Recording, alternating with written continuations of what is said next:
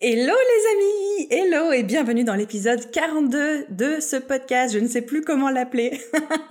non, je rigole. En fait, comme la dernière fois, pour ceux qui ont écouté l'épisode de la semaine dernière, si vous n'étiez pas là la semaine dernière, mais bienvenue, trop contente de vous accueillir.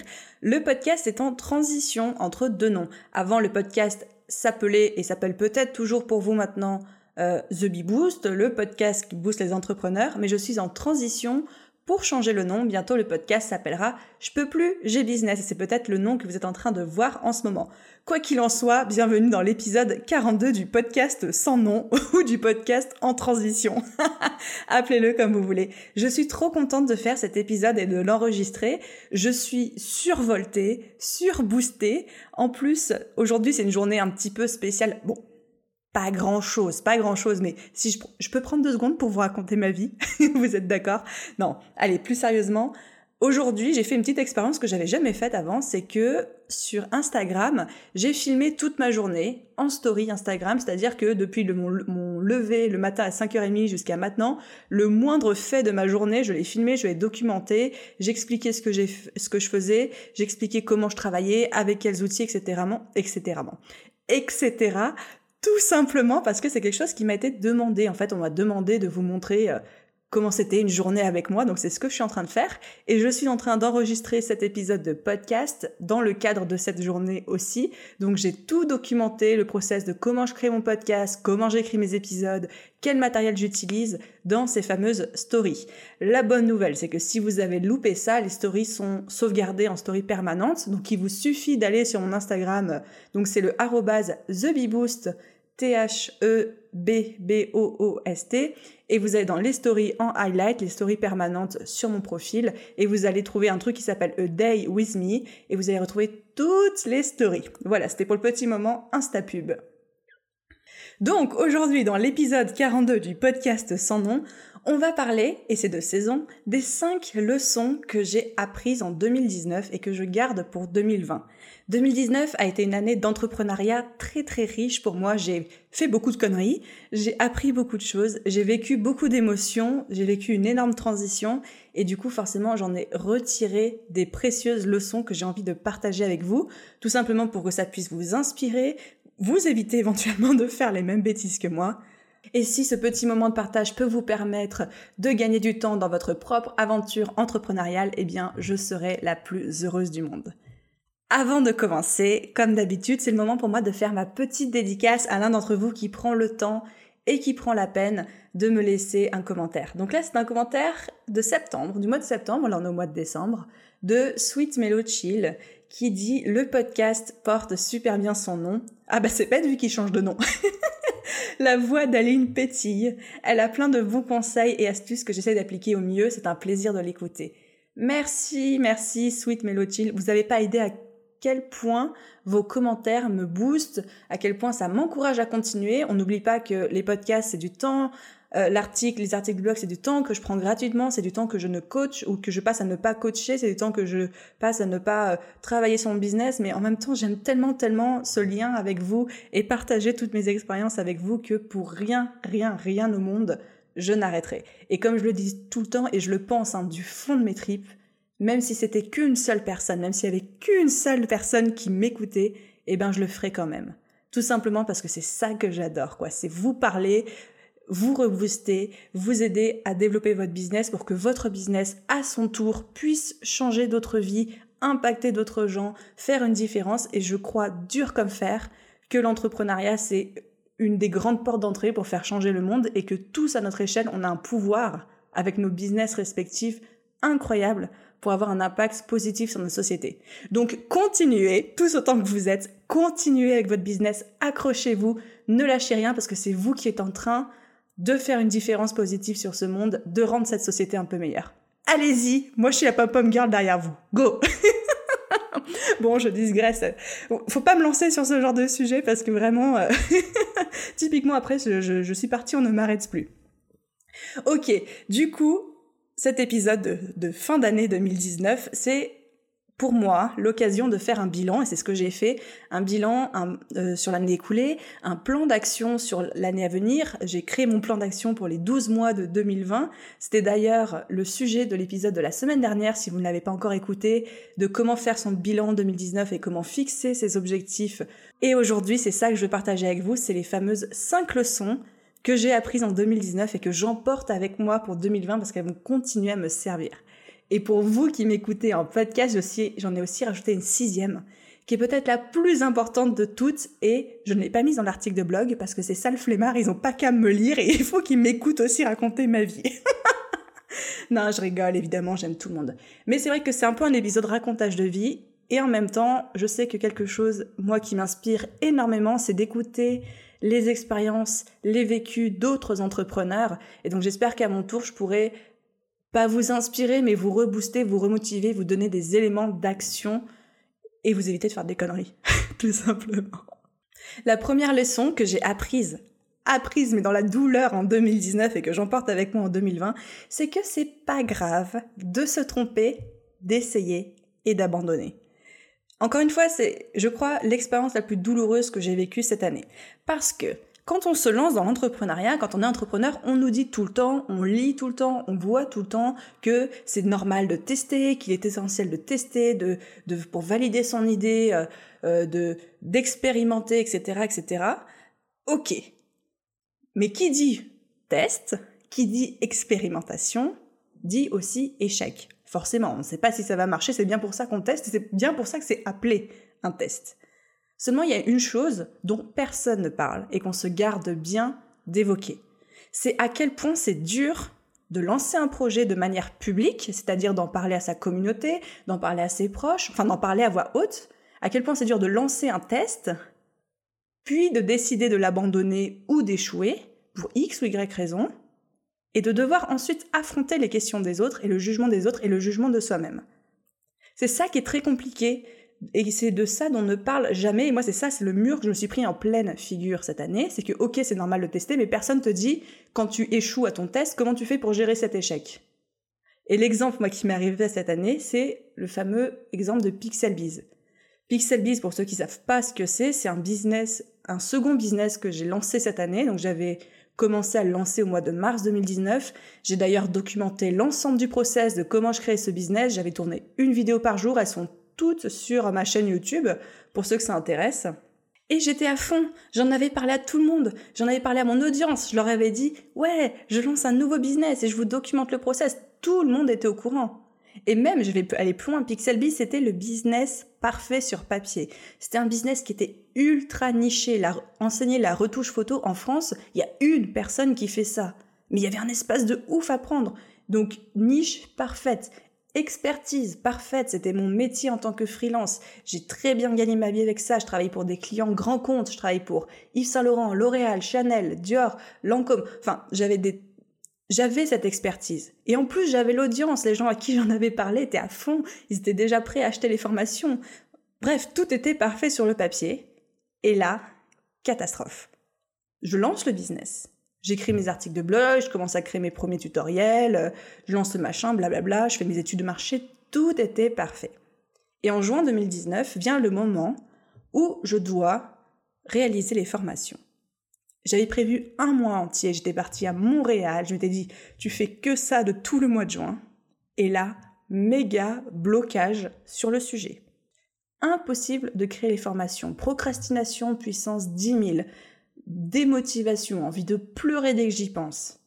Et j'ai réalisé à ce moment-là qu'il me manquait deux choses essentielles que je n'avais même pas envisagées un seul instant en lançant ce business. Il me manquait la passion et me manquait l'enthousiasme. La passion et l'enthousiasme que j'ai pour Beboost qui font que, comme je vous le disais tout à l'heure, je serais prête à enregistrer tous mes épisodes de podcast même s'il y avait qu'une seule personne qui m'écoutait parce que j'aurais envie de faire une différence pour cette personne. Et eh bien cette motivation là, qui vient du fond des tripes, je l'avais pas pour Pixelbiz. Donc qu'est-ce que j'ai fait? J'ai décidé d'arrêter. Moi je dis que j'ai mis entre parenthèses de manière indéterminée. Mais si je dois être très honnête avec moi-même, j'ai décidé d'arrêter. Et quand j'ai décidé d'arrêter, j'ai dû faire face à beaucoup de questions de gens qui ne comprenaient pas. Et oui, je, comprends qu'ils comprennent pas, parce qu'encore une fois, sur le papier, tout était parfait. Et donc, j'ai eu surtout énormément de mal à en parler, parce que j'avais une peur bleue, mais vraiment une peur bleue d'être jugée d'être considéré comme quelqu'un qui n'avait pas tenu sa parole en disant je lance un business et finalement qui ne le fait pas ou qui s'arrête ou quelqu'un qui a annoncé quelque chose et qui n'est pas allé jusqu'au bout. Et voilà j'avais une peur bleue du jugement. Et donc j'ai repoussé repoussé repoussé sans plus parler de ce projet à personne et en esquivant les discussions jusqu'au jour où je me suis dit mais attends euh, non ça va pas. Enfin t'arrêtes euh, t'as as échoué t'as une bonne raison d'avoir échoué. C'est bien d'avoir euh, constaté que c'était pas ce qu'il te fallait, que c'était pas ce qui te prenait au trip et d'avoir arrêté les frais et de pas t'être forcé. Mais alors, d'ici à ce que j'arrive à me dire que j'avais raison et que c'était pas grave et d'accepter ce fait-là, ça m'a pris plusieurs mois de galère. Et ce que je me suis rendu compte, c'est que cette peur, cette appréhension du jugement des autres, du fait d'être considéré comme quelqu'un qui tient pas sa parole ou qui va pas jusqu'au bout ou qui est pas experte euh, ou pas légitime, en fait, c'était que le reflet de ce que je me disais à moi-même. Je projetais la réaction fictive des autres, je projetais sur cette réaction ce que je pensais de moi-même. Donc j'ai énormément, à partir de ce moment-là, j'ai énormément travaillé cet aspect de moi-même jusqu'à réussir à me défaire de ce blocage. Et la leçon que je retire de ça et que j'emporte avec moi pour 2020, c'est que oui, en entrepreneuriat, c'est essentiel d'essayer. C'est obligatoire. C'est primordial. Mais vous allez forcément aussi échouer à un moment ou à un autre. C'est logique. Quand on essaye, quand on teste, tout ne peut pas marcher. Si tout fonctionne, c'est que vous n'essayez pas vraiment. C'est que vous êtes juste dans votre zone de confort. Donc au final, c'est quoi le pire? Je suis pas sûre que ce soit une meilleure situation. Donc il faut essayer et vous allez échouer. Préparez-vous maintenant mentalement à échouer. Préparez-vous à vous dire que c'est normal, que ça fait partie du processus. Et comme on dit, tous ceux qui échouent sont tous ceux qui ont osé. Donc je vous dis, je vous laisse tirer les conclusions de euh, pour ceux qui n'échouent jamais, d'accord, entre nous? Donc c'est ça la leçon que je voudrais vous transmettre, que moi j'ai retenu et que je voudrais vous transmettre, c'est vraiment préparez-vous à échouer. Faites un travail mental sur vous pour vous dire que le jour où vous allez échouer, c'est pas grave et vous passez à autre chose. Ne vous laissez pas absorber par euh, toute cette euh, négativité que j'ai fait, que, dont j'ai fait preuve vis-à-vis de moi-même et du coup qui faisait que j'avais peur de parler aux autres de mon projet, de mon échec, etc. Ne faites pas cette même erreur. Ensuite, la deuxième leçon que j'ai apprise en 2019, c'est qu'il est facile d'effectuer une transition de freelance à indépendant pur et dur.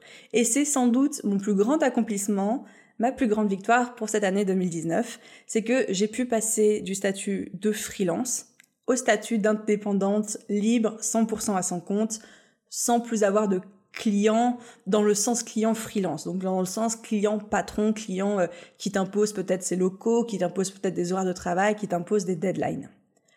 Jamais, jamais, jamais au lancement de BeBoost, donc en juillet 2018, j'aurais pensé que c'était possible d'avoir ce, euh, ce genre de vie. Je pensais que freelance, c'était le plus libre que je pourrais jamais être. Et à l'époque, quand j'ai lancé BeBoost, en même temps, je connaissais rien au monde du web marketing, j'en avais jamais entendu parler de ma vie, je connaissais absolument pas les formations en ligne, je connaissais absolument pas le coaching business, je, je savais même pas que c'était possible. Sauf que j'étais confrontée à ce moment-là à la dure réalité en tant que freelance. Cette dure réalité, c'est que quand on est freelance, on troque notre temps contre de l'argent. Et du coup, on a beau augmenter régulièrement nos tarifs tous les ans, à un moment ou à un autre, on se heurte forcément au plafond de ce qu'il est possible de réaliser, aussi bien en termes de tarifs sur le marché qu'en termes d'heures travaillées dans un mois. Il y a forcément un plafond, aussi haut soit-il, attention, parce que quand j'étais freelance, je gagnais extrêmement bien ma vie. Il y a des mois, je faisais 15 000 euros de chiffre d'affaires. Il y a des mois, je faisais plus. Il y a des mois, je faisais 10 000 euros. Enfin, j'étais vraiment à des gros objectifs que je n'atteins même pas encore maintenant en tant que coach business. Mais bientôt, n'est-ce pas?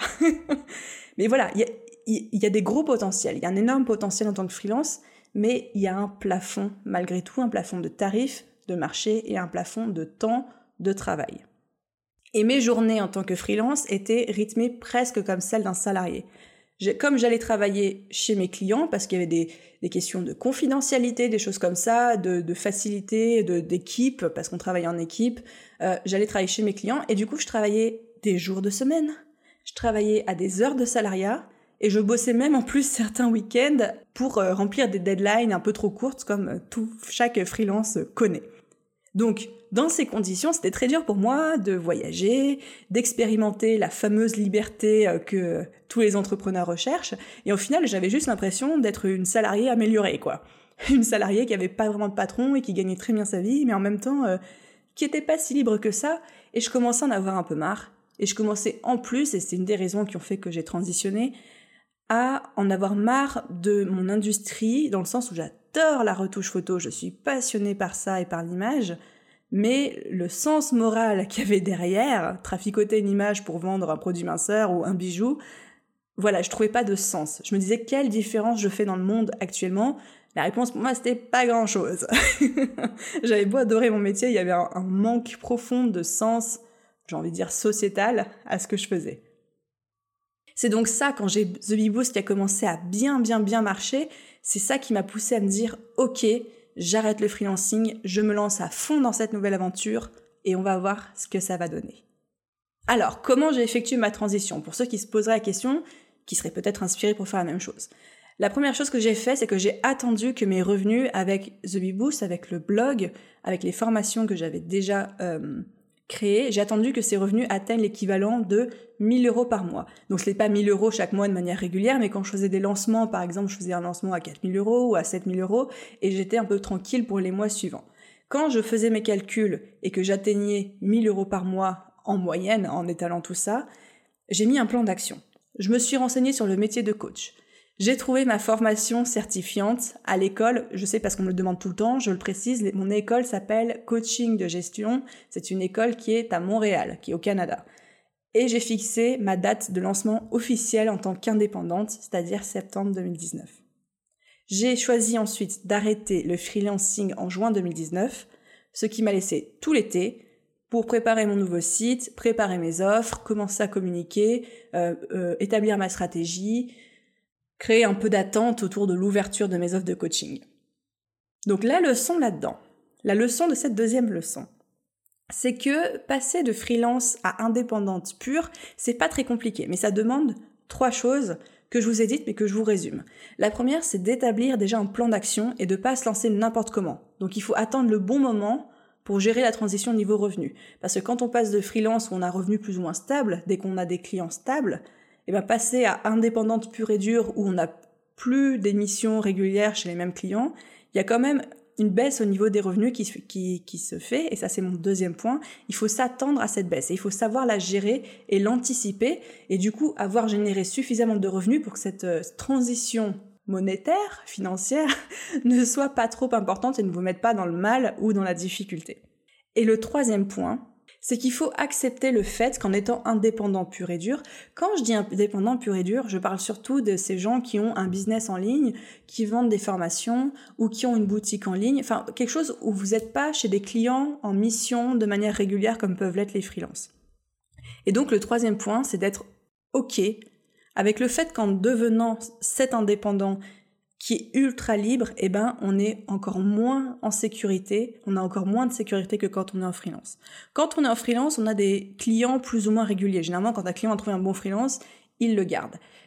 Alors que quand on devient indépendant pur et dur, qu'on vend des formations en ligne ou qu'on propose peut-être de l'accompagnement ou qu'on a euh, une boutique en ligne, eh ben on est on a encore moins cette sécurité qu'on pouvait avoir en freelance. Donc il faut être ok avec ça. Je récapitule mes trois points parce que je suis un peu, euh, je me suis un peu perdue, j'ai un peu euh, Disgraisser, tagiverser.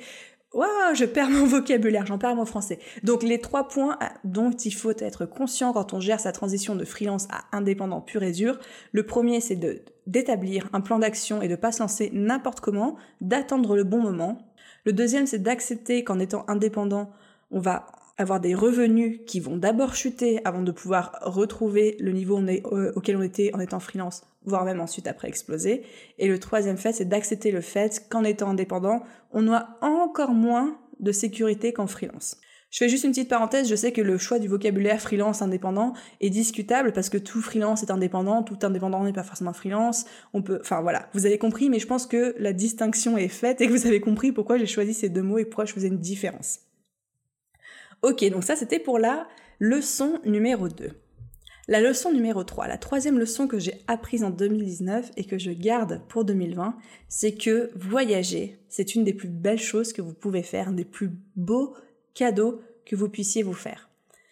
Du coup, j'ai eu la chance, en faisant cette fameuse transition de freelance à indépendante, de pouvoir voyager six fois cette année.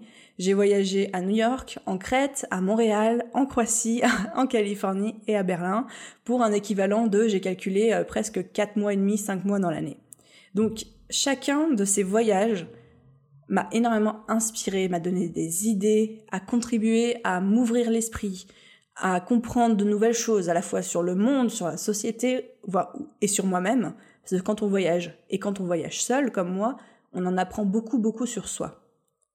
Et la leçon que j'en tire, c'est le cadeau caché que je n'avais pas vu venir euh, en me lançant dans le voyage c'est que j'ai adoré. J'ai adoré voyager autant, mais je sais que jamais, jamais je ne pourrais être digital nomade et refaire ça chaque année. C'était un petit peu trop pour moi.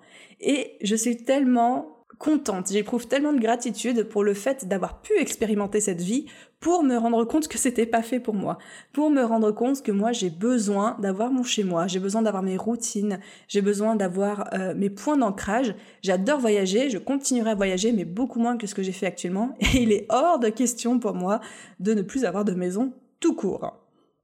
Donc c'est vraiment quelque chose que je vous souhaite à vous, c'est de pouvoir expérimenter ce mode de vie, ne serait-ce que pour vous dire est-ce que c'est vraiment fait pour moi ou pas?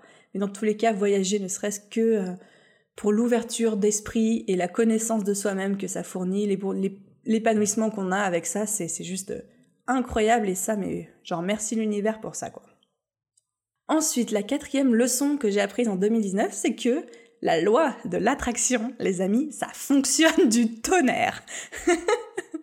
je vais être très honnête avec vous sur un truc. La loi de l'attraction, c'est un truc que j'expérimente sans le savoir depuis que je suis toute petite.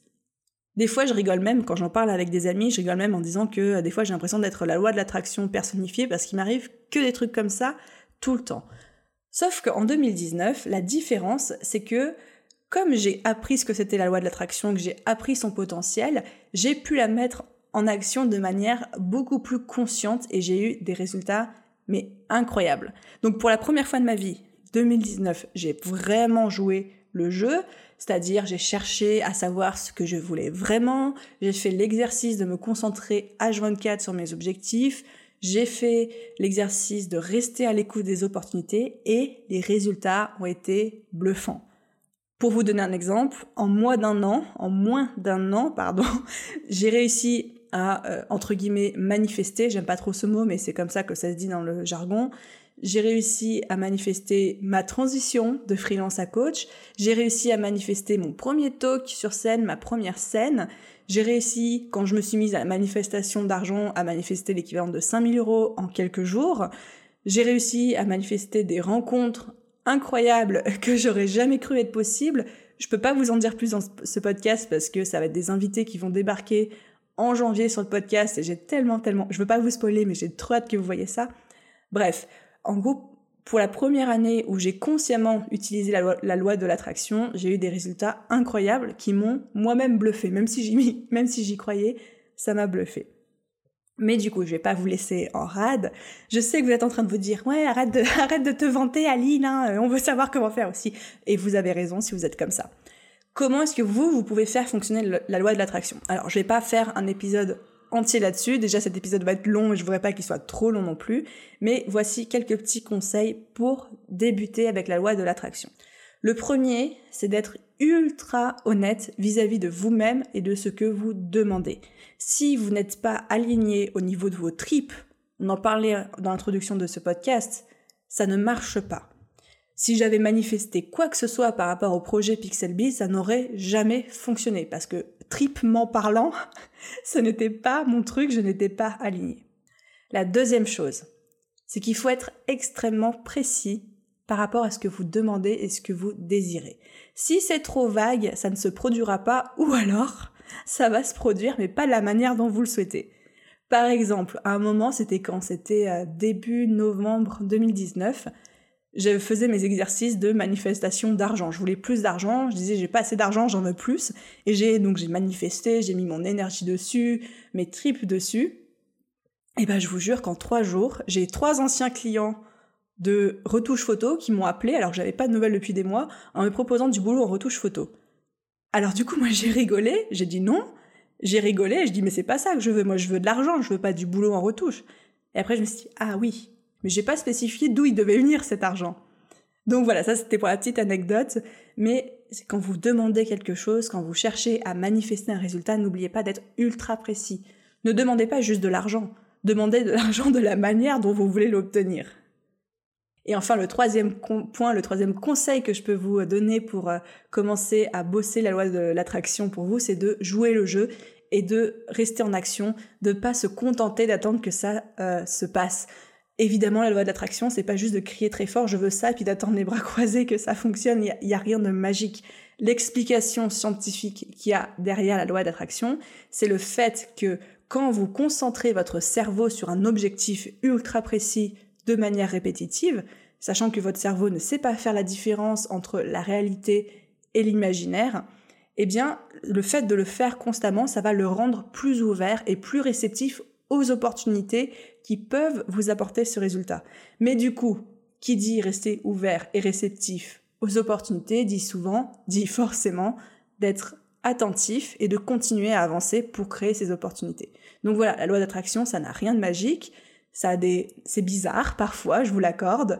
Moi, j'y crois très fort, mais le côté scientifique, c'est juste, en fait, c'est un hack du cerveau qui vous permet d'être réceptif à des opportunités que vous n'aurez jamais vues, tout simplement en persuadant votre cerveau que vous voulez ce truc-là, ce truc-là, ce truc-là, ce truc-là. Et à force de le répéter, votre cerveau va arriver à voir les opportunités qui vous permettront d'avoir ce que vous avez voulu.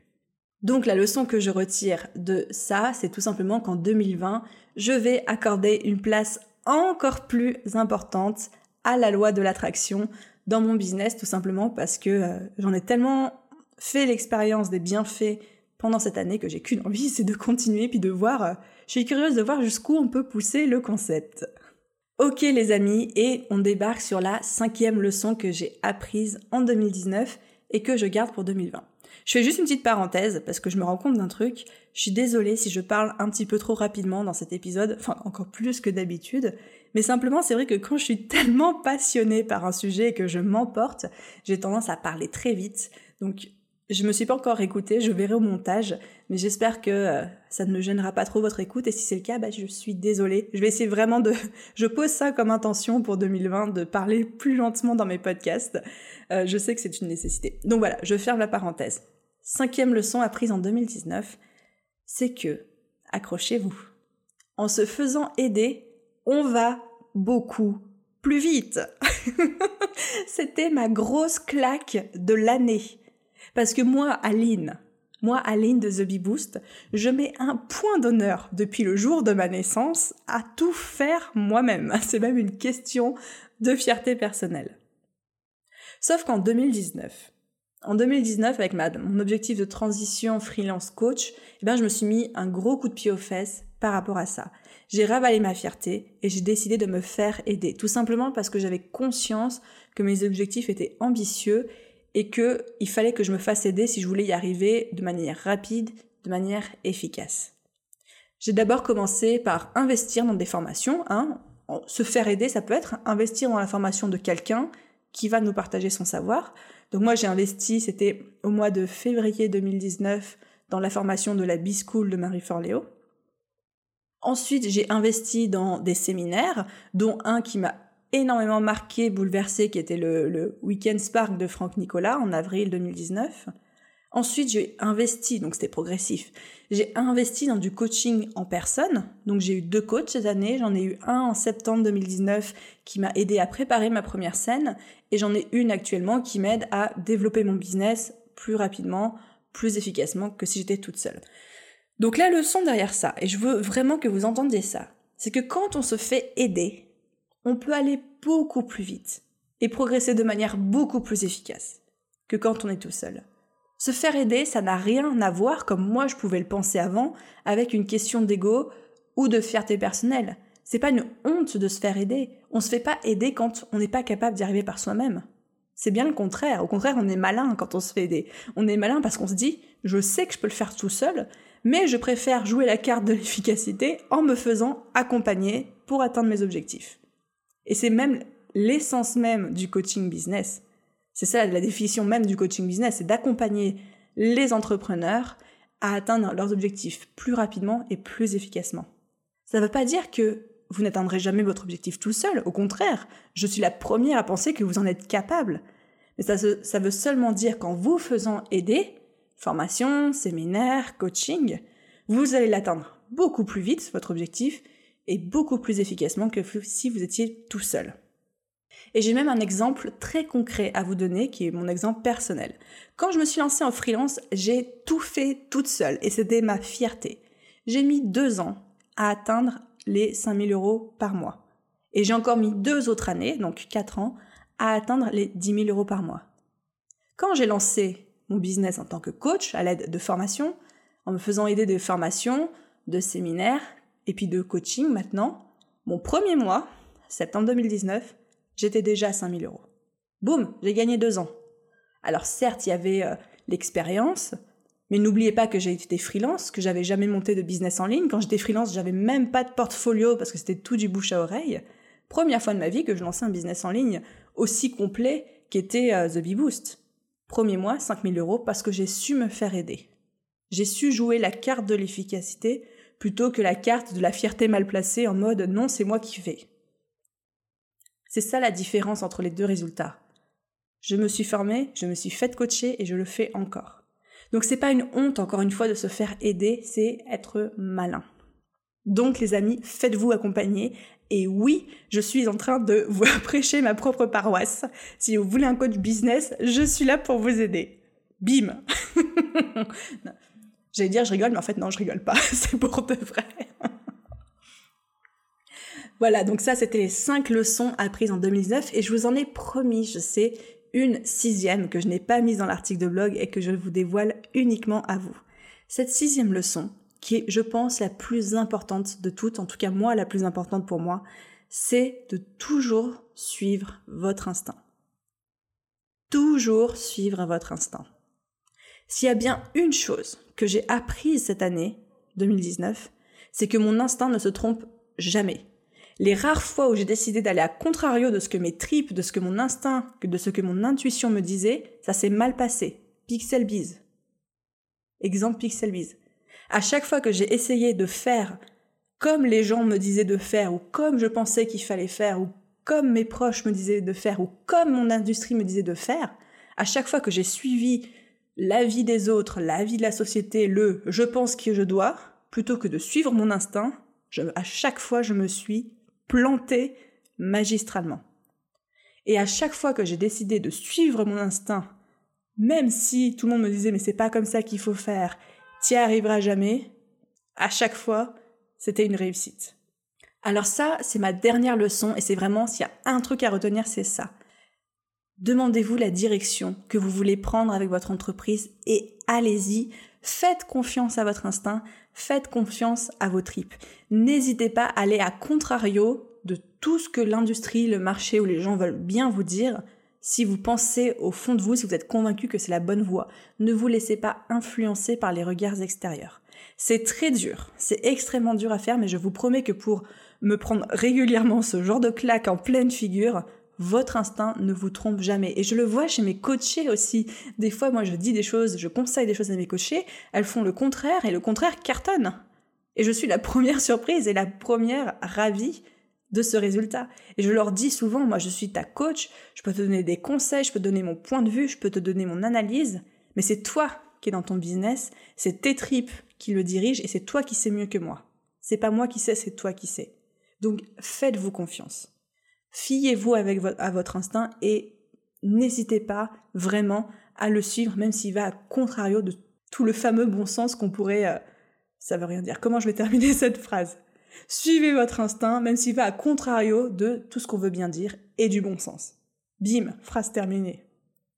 Dernier petit exemple pour illustrer de ça, c'est un exemple qu'on entend beaucoup, mais moi que j'adore, Apple la société Apple.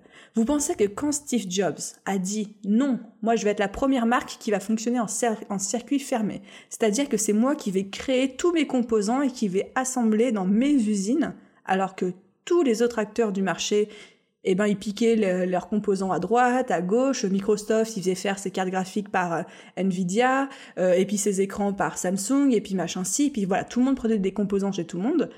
Apple, c'était la première société à dire non, nous on va tout fabriquer en interne et on va tout assembler en interne. Il n'y a pas un composant extérieur qui va rentrer dans nos ordinateurs. Comme ça, on contrôle tout.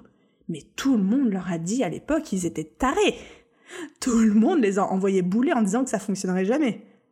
Voilà, je n'ai pas besoin de vous dire la conclusion de ça parce que vous en doutez certainement. Ok, peut-être que depuis, il y a eu des ajustements qui ont été faits, mais c'était vraiment la politique d'Apple au début de fonctionner en circuit fermé. Tout ça pour dire, les amis, la leçon, c'est suivez toujours votre instinct. Il a toujours raison. Allez vous faire tatouer cette phrase sur la fesse gauche et pensez à moi. oh là là. Bon, les amis, c'est fini pour aujourd'hui, pour cet épisode. Merci de m'avoir écouté raconter ma vie jusqu'au bout. J'espère que ça vous aura plu. J'espère que ce partage d'expérience vous aura inspiré, motivé et donné de bonnes idées pour pas faire des grosses galères comme moi, des grosses erreurs. Juste un petit rappel avant de vous quitter. Donc, comme je vous disais, le podcast change de nom bientôt. Il ne s'appellera plus The Bee Boost. Il va s'appeler Je peux pas, j'ai business. Donc, n'oubliez pas de le chercher sous ce nouveau nom si vous ne le trouvez pas sous l'ancien. Et une dernière petite chose, la semaine prochaine, donc là aujourd'hui, nous sommes le lundi 23 décembre, demain c'est Noël, joyeux Noël, j'espère que vous allez être gâtés. Donc la semaine prochaine, le lundi 30 décembre, il n'y aura pas de nouveau podcast parce que c'est les vacances, c'est la trêve. Je pense que vous avez mieux à faire que vous préoccuper de votre business pour le moment. Profitez de votre famille. Mais moi, je vous retrouve le lundi 6 janvier avec un super super épisode que j'ai trop hâte de vous présenter qui aura pour sujet une stratégie mystérieuse de générer des revenus passifs, des revenus supplémentaires pour vous quand vous avez un business en ligne et que ce soit avec des, services, des produits ou une formation, des choses comme ça. Ah, je vous donne envie, hein. c'est fait exprès. Ok, les amis, les petits cookies, merci d'avoir écouté cet épisode. Je vous souhaite d'excellentes fêtes, un excellent réveillon, une très bonne année. On se revoit bientôt. Merci, merci d'avoir écouté cet épisode et à très vite. Bye bye